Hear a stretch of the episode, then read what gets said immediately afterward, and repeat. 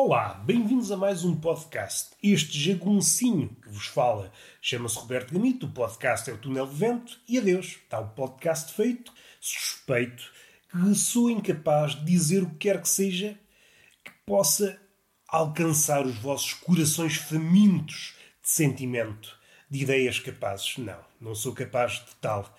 Eu, no fundo, no fundo, não querendo enturmar-me nessa turba de malucos que tomou a internet e, sobretudo, as redes sociais, nomeadamente Facebook e Twitter, há uma turba de malucos contra a qual me parece cada vez mais impossível de competir.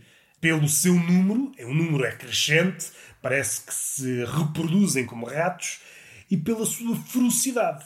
Eu sou manso, manso até certo ponto, parece-me que a derrocada está iminente.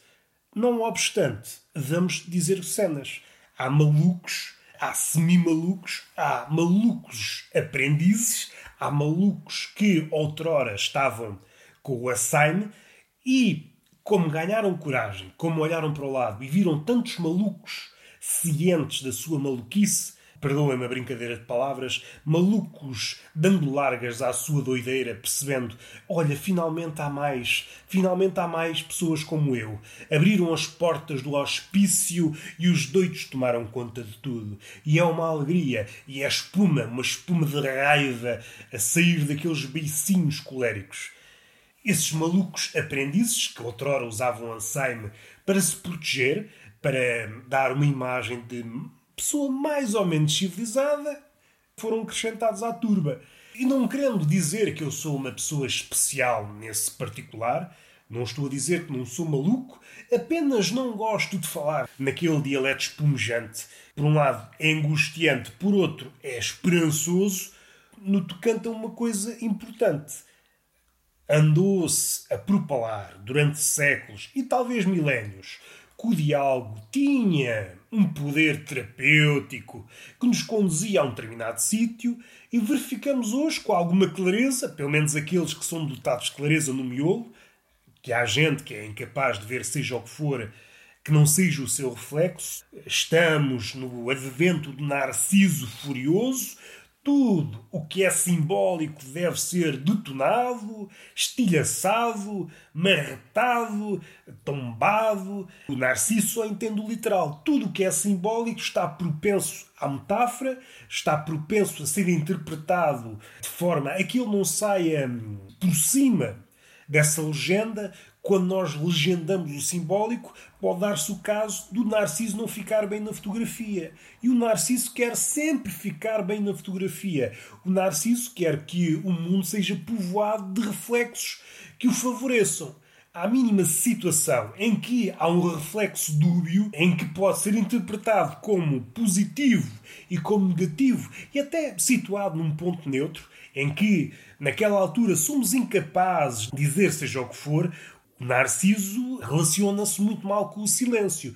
E, sobretudo, quando é aquele silêncio tenso, onde ele suspeita que daí virá alguma crítica contra o seu ego que está insuflado. O ego do Narciso está insuflado como um balão quente e só não voa porque está com uma corda pregada hum, ao chão. Caso contrário, era ver os Narcisos com o peitinho inchado de hélio com a vozinha irritante. É assim que eu imagino a voz Narciso nas redes sociais. Eles são irritantes, não precisamos de voz. Não é preciso grande imaginação, não precisamos ser uma espécie de, sei lá, de Proust, de Calvino. Era esta a referência. O Proust, neste caso, não é, não é a referência ideal. Calvino, o senhor, o autor, o escritor das Cidades Invisíveis, para tecer essas considerações. Não. O que nós vemos são galos diminutos com o peitinho cheio, como se estivessem a defender as suas galinhas. E galinhas essas, tristemente ou não, isto é, é válido interpretar isto à vossa maneira. Vocês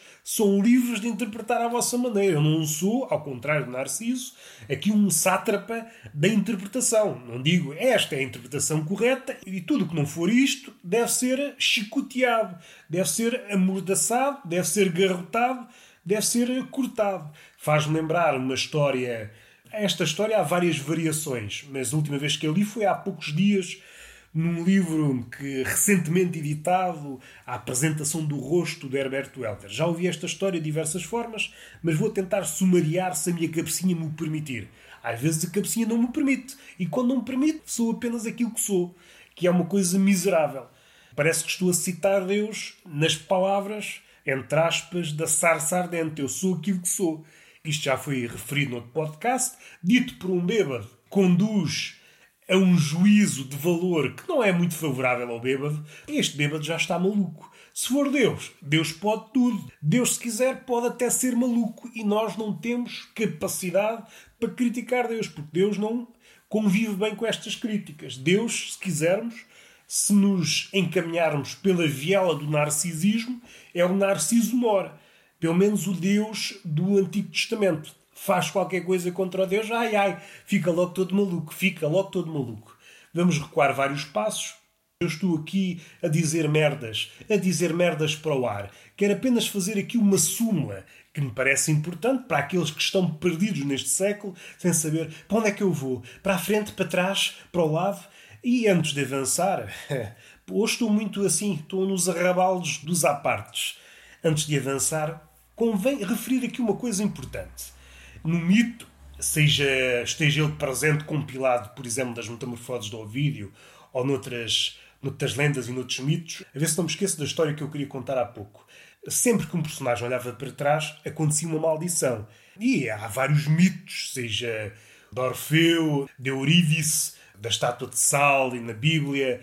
Há várias coisas. Uh, Sísifo até, uh, em certa parte, porque não cumpriu o pacto com Hades, em várias outras situações, mas aí enverdar pela ubris, uma maldição, quem quis desafiar as divindades, mas isso é outra questão. Desde muito cedo, desde as culturas mais antigas, desde as civilizações mais antigas, gregas, estou aqui a pensar se está presente na epopeia de Gilgamesh. Tinha que pensar um pouco mais. Mas esta ideia está presente em muitas culturas. A ideia de que, quando olhamos para trás, podemos ser amaldiçoados. Mais presentemente, sem recorrer aos mitos. Há um filósofo português, agora não me lembro o nome, mas referiu numa entrevista há, há uns anos aquele que está muito preocupado com o passado é porque, de uma maneira ou de outra, mais conscientemente ou mais inconscientemente, já abdicou do futuro. Alguém que deposita todas as forças em mudar o passado é porque não acredita no futuro acredita ou não há futuro ou não tem capacidade para interferir, para contribuir para o futuro. No particular, é alguém perdido, se visto do ponto de vista coletivo, é uma massa perdida, é um país perdido, um século perdido. É um século com medo de avançar. A história que eu queria contar há pouco era de uma menina que nasceu mais comprida de um lado do que do outro e depois foram cortando a menina, cortaram de um lado, então ficou maior do lado que era menor. Foram cortando, foram cortando e chegou um ponto em que a menina desapareceu. E isto faz-me lembrar deste século. Vamos cortando, vamos cortando, vamos cortando, para as coisas ficarem à nossa maneira polidas, para nos oferecer uma imagem que não nos, não nos cause tumulto, e vamos cortando, vamos cortando, vamos cortando, e chega a um ponto não temos nada. Vamos cortando numa coisa, vamos cortando nas tapas, vamos cortando nos livros, vamos cortando nas séries, vamos cortando em tudo e chegaremos a um ponto em que só podemos ficar com o silêncio. E tem que ser um silêncio sorridente, não pode ser um silêncio tenso, pois pode dar a imagem de que estamos a conspirar contra o Narciso. O Narciso é a figura, coisa interessante. O Narciso, que era uma figura singular, hoje é a imagem das massas. É uma massa narcísica. Parece uma imagem que está de acordo com este século. Queremos cortar porque temos uma imagem ideal do que seria a menina, uma menina igual dos dois lados. Vamos cortando, vamos cortando e a coisa vai fugindo ao nosso controle até não restar nada. Mais uma vez, uma ideia que já toquei em várias ocasiões neste podcast, vai um abismo daquilo que nós dizemos ou daquilo que nós pensamos para aquilo que nós fazemos. Há uma tradução. E em todas as traduções há algo que se perde e nós devemos estar cientes disso. Mas ok, não é por aqui que eu quero ir. Quero fazer aqui uma súmula de três pontos importantes deste século. Tem uma prole eh, grande, uma ninhada grande, e muita dessa prole continua camuflada devido às mutações. É preciso um olhar de lince, um olhar de falcão, para percebermos que estão em contacto. E esses três episódios são o atentado de 11 de setembro, o massacre do Charlie Hebdo e a pandemia. Qualquer uma destas coisas contribui à sua maneira e depois entrelaçam-se, podem ser entendidos de várias formas. Não tenho pretensão de estancar ou de encapsular numa ideia aquilo que cada uma destas coisas representa na altura, aquilo que representa à data e aquilo que poderá representar daqui a 10, 20, 100 anos. Não tenho essas pretensões, até porque uh, estou ciente das minhas limitações enquanto indivíduo e enquanto, uh, enquanto partícula de uma massa que está sempre, está sempre de mãos atadas quando o assunto é alcançar o impossível. As previsões temos de ter cautela. Há só duas formas, ou melhor, três formas de fazer previsões. Dando um passo atrás, há só duas formas, não é? Uma é acertar e a outra não acertar. Mas três formas de, de estar aqui na previsão. A profecia, que é dar um passo maior que a perna, e normalmente falha-se. A previsão, que é uma previsão que é dada uns minutos antes do acontecimento, quando tudo aponta para aí, já não há margem de erro. Olha, o ovo vai estar frito. E o ovo, efetivamente, está a ser frito. Então não suscita grande novidade aparecer um ovo estrelado. Não. O ovo está a ser efetivamente estrelado, não me parece grande profecia. Esta é uma profecia de quase, de, ia dizer de economista, mas os economistas depois dividem-se a duas fações. Os que se enganam, que é uma grande fação, e aqueles que dão previsões de coisas que estão a acontecer no momento. Sou capaz de dizer que 2 mais 2 é 4. Dizer estas coisas toda a gente sabe, mas quando é dito por alguém que granjeou um estatuto, seja pela sua indumentária, que aos olhos de muita gente confere-lhe ali um grau de, de prestígio, mas não é por aí que eu quero ir. O ataque às Torres Gêmeas e aos diversos sítios onde os aviões tombaram resultou em várias coisas. No essencial, estas três coisas operam no medo. As várias faces do medo. Têm muito de, de semelhante, mas também têm muito de distinto. O ataque à, à sede do Charlie Hebdo é um ataque ao simbólico. Ainda que as Torres Gêmeas sejam um ataque simbólico, na medida em que é um ataque ao poder dos Estados Unidos, a nação é, que que se via inviolável, eh, suprema. Também é um ataque a esse nível. Mas parece-me, quanto a mim, que o que aconteceu no Charlie Hebdo é um ataque mais para o lado do simbólico. Porque a consequência foi uma relação totalmente diferente com a língua, com a liberdade de expressão que daí resultou para a frente. Basta recordar, no dia toda a gente era Charlie Hebdo, Je suis Charlie, eh, passados uns dias começaram-se a demarcar porque perceberam o que é que isso acarreta. A partir daí, isso deu origem a várias vagas de, de várias posições em relação ao simbólico que até os dias de hoje estamos a receber. Se quisermos, podemos uh, entender isso como um ataque ao simbólico. Se quisermos fazer a engenharia reversa, não foi o primeiro sismo mas foi o mais importante. Se quisermos recuar um pouco mais, na mesma família, aquilo que aconteceu, por exemplo, com o Salman Rushdie. Uh, epá, gosto-me a esquecer como é, como é que se chama. Uh, os versículos satânicos. É numa dimensão mais, mais modesta aquilo que aconteceu com o Charlie Hebdo. O Salman Rushdie passou por muito daquilo que, que nós passamos. A diferença é que se tornou mais claro. As lutas pelas quais o autor dos versículos satânicos passou e continua a passar, acho que continua vivo. Uma persona não grata vista pelos muçulmanos, tem a cabeça a prémio, porque, segundo ele, terá deixado no ar, eu já não me lembro, já li o livro há algum tempo, deixado no ar que Deus e o diabo são a mesma pessoa. Esta relação com o simbólico que se propaga até aos dias de hoje e vemos, fomos criando a maioria das pessoas não se consegue relacionar com o simbólico, para elas é estranho. As massas são fluentes no literal e tudo que vá para lá do literal acham abominável. Não gostam de viver com algo que podem não compreender. Tudo aquilo que se bifurca em dois, três, quatro, em múltiplos sentidos, causa-lhe comichão e deve ser, primeiramente, não foi dito às cancras, foi dito subtilmente, mas o que acontece é que as coisas foram ganhando vimência. Aquilo que está a acontecer hoje com as estátuas e que está a acontecer com as séries e acontecer com, com quase tudo, já acontecia há anos, só que agora tornou-se tudo mais claro. O que me deixa com um pé atrás em relação àquela ideia do diálogo. O diálogo é muito bom, muito bom. Vai saber, não. Tudo o que existia há uns anos, que parecia ter sido dialogado e que tínhamos chegado a um acordo, não. Essas ideias parvas ressurgem. E eu começo a pensar que o diálogo é apenas uma farsa. É apenas uma forma, um entretém, uma forma para alguém, aquele que na altura, no tempo em que falar era, era uma rotina, era algo que nos caracterizava enquanto humanos, hoje não, o diálogo é impossível, hoje há apenas gritos de um lado e gritos de outro. O diálogo é apenas uma farsa, é apenas um porta-estandarte. É alguém que tem uma cartolina a dizer diálogo, diálogo, mas se chegar alguém à frente, vamos dialogar, essa pessoa não continua a repetir o eco. Somos apenas portadores do eco bafiante e de um eco raivoso. Estamos a perder a nossa capacidade de dialogar, de parar, que é uma questão que pode, à primeira vista, parecer distante do diálogo, mas tem que ver com o diálogo. O diálogo, pensar, parar, silêncio, segundos sentidos, terceiros sentidos, tem muito que ver com, com aquilo que anteriormente foi o homem.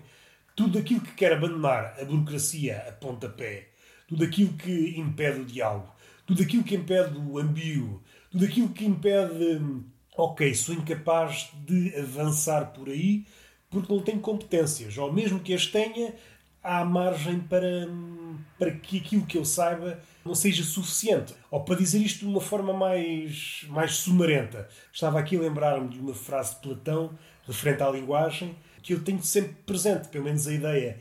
No limite, uma frase ou um poema indecidido deve permanecer assim. Se nós estamos em contacto com algo que não conseguimos extrair o sentido de uma forma claríssima, então deve permanecer indecidido. Não é porque um dos sentidos que nós possamos entender faz-nos moça, por isso mandamos demolir tudo. Não, nós temos consciência que há mais sentidos para aquilo que nós estamos a ler. Pode ser que os sentidos que estão agora subterrâneos contradizem esse primeiro entendimento. E parece que está a faltar isso. Não há tempo para um segundo entendimento, para um terceiro entendimento e perceber que há margem para engano. O engano é, é aquilo que nos define. Esta fúria à desgarrada. Esta luta à desgarrada é mais frutífera em equívocos que em coisas certas. Ninguém, o homem até hoje, não é, não apareceu um homem novo, incapaz de errar. Não. E mais, quando o homem se autoproclama como um porta-estandarte da verdade e é um homem que repudia a burocracia, primeiro, aproxima-se da máquina, nem que seja inconscientemente. Segundo, mais uma vez, aquela ideia de Gonçalo M. Tavares, o homem, quando está ciente da sua humanidade, aquela imagem do cirurgião, há ali um momento em que deve tremer, porque sabe que tem a mão, tem a vida nas suas mãos. Há certos momentos que deve ter a mão firme, mas deve haver esta dualidade. Mão a tremer, mão firme. A mão não pode estar sempre firme, porque se a mão está sempre firme, é uma mão que não tem dúvidas. E uma mão que não tem dúvidas é alguém que é uma mão que está aliada do mundo. Aquilo que não tem dúvidas é porque ainda não percebeu nada. Quanto mais o homem percebe, quanto mais o homem se aprofunda, quanto mais o homem se efetiva, para utilizar uma expressão de um, de um filósofo português, mais ele sabe que está perdido. Por isso causa-me sempre assim um bocadinho de comichão. Quando eu vejo essas pessoas com essas fórmulas limpas, com esse discurso que parece refrão, parece um refrão que foi escrito por algum algoz causa-me sempre ali alguma repulsa. Quando não há margem para diálogo, parte do homem morreu. Acho que é evidente. Eu já não sei para onde é que eu queria ir. Que é que eu queria dizer? Ah, tinha coisas escritas aqui, mas agora já me alonguei. Tinha coisas escritas sobre a pandemia, mas agora já me alonguei. Tinha aqui várias frases, várias ideias que escrevi nos últimos dias. Covid e a forma como nos estamos a relacionar, as consequências, as mazelas que a pandemia vai deixar aquilo que estava em curso, aquilo que estava a decorrer e foi consumado há muitas décadas, pelo menos, sei lá, nas últimas duas, três décadas, se fala de uma sociedade atomizada. Numa sociedade em que a ligação ou é rara, ou é uma farsa, ou está em vias de ser quebrada. E estamos a, a presenciar uma, uma idade, um, um ponto de viragem em que essa sociedade atomizada, que podia ser mais ou menos idealizada, mais ou menos teórica, se está a consumar. É este receio pelo outro tem uma justificação e que mazelas é que poderão ficar, que narrativas é que vão ficar para justificar a distância. A ligação hoje é uma farsa. E que caráter simbólico ficará, por exemplo, dessa distância, que é uma distância concreta, por exemplo, 2 metros. Um metro sabemos que é a unidade do sistema internacional para medir, e o 2 metros será a unidade internacional para medir o receio que temos pelo outro. O 2 terá uma carga simbólica.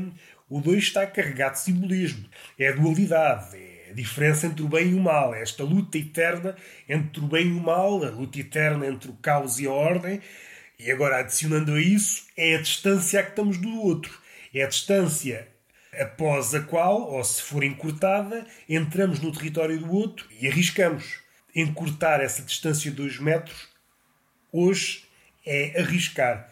Se essas narrativas, ou pelo menos se recuarmos um pouco até ao início da pandemia, em que havia muita gente esquecido da história, como se isto fosse uma, fosse uma coisa sem exemplo, como se não tivessem existido coisas idênticas. É claro que tudo é diferente à sua maneira, mas há algo de semelhante, há um grão, pelo menos, de semelhança que nos deve deixar com o pé atrás no que toca à esperança. Havia uma turba de pessoas que dizia: Não, nós depois da pandemia vamos sair pessoas melhores. Eu recuei logo três passos e sorri. É isto que levamos da vida: o sorriso. E pensem nas diversas situações, catástrofes o resultado não foi esse, não foi nesse sentido, foi sempre num sentido de afastamento. E parece-me este não vai ser exceção. Não tardou até verificar que os resultados são esses. As concretizações do Evangelho da empatia, que é uma coisa que se propala aos sete ventos, a concretização da empatia é uma coisa, é uma ficção. Hoje em dia propala-se a empatia com os braços atrás das costas. Alguém vê, isto é uma situação que podia ser um conto e que pode ser a realidade.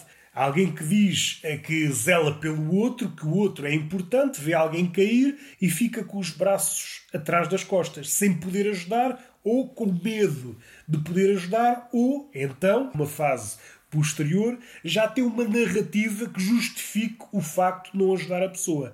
E mesmo assim, estas duas coisas convivem. A pessoa, na sua cabecinha, pensa que é empática, pensa que é um paladino do bem, quando no fundo não pratica nada.